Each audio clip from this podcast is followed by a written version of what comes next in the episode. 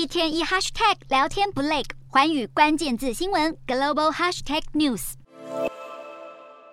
在斯里兰卡的首都可伦坡，最显眼的地标大概就是这座色彩鲜艳的莲花塔。可惜，在很多民众眼里，高耸的尖塔只是一项华而不实的工程，背后牵连的是斯里兰卡惨烈的债务危机。斯里兰卡透过中国的一带一路投资，打造出一个又一个经济效益备受质疑的大型建设，直到几个月前，政府爆发债务违约，经济严重崩溃。虽然起因复杂，但是在压垮斯里兰卡的五百一十亿美元外债中，有一百一十亿都跟中国的一带一路项目有关。这让不少分析认为，斯里兰卡是一脚踩进了中方“一带一路”挖出的债务陷阱。类似的戏码也在巴基斯坦上演，中巴经济走廊一度名声大噪，但来自中方的大大量借款和巴国政府的经营不善，加剧了通膨飙升的经济困境。巴基斯坦民众早在去年十月就开始抗议示威，要中资远离当地的港口城市。在经济层面以外，有关“一带一路”的社会问题也层出不穷。恶名昭彰的柬埔寨西港，在二零一九年达到了线上博彩产业的高峰期，当地多数企业都是中国投资。根据柬埔寨媒体长期追踪，其中有很多企业老板都曾在中国卷入行贿赌博或是诈骗的丑闻。却又因为跟柬埔寨政商关系密切，得以在西港畅行无阻。在柬埔寨颁布禁赌令后，西港又转变成洗钱诈骗跟人口贩卖的大本营。远在非洲，还有几十件“一带一路”工程案引起环保团体反弹，他们指责中国开发商破坏当地的生态系统，在搜刮资源的同时污染了环境。虽然北京当局在“一带一路”的大道上高举共同繁荣的大旗，但真正的繁荣实现与否，只有身在债务国的老百姓才能定夺。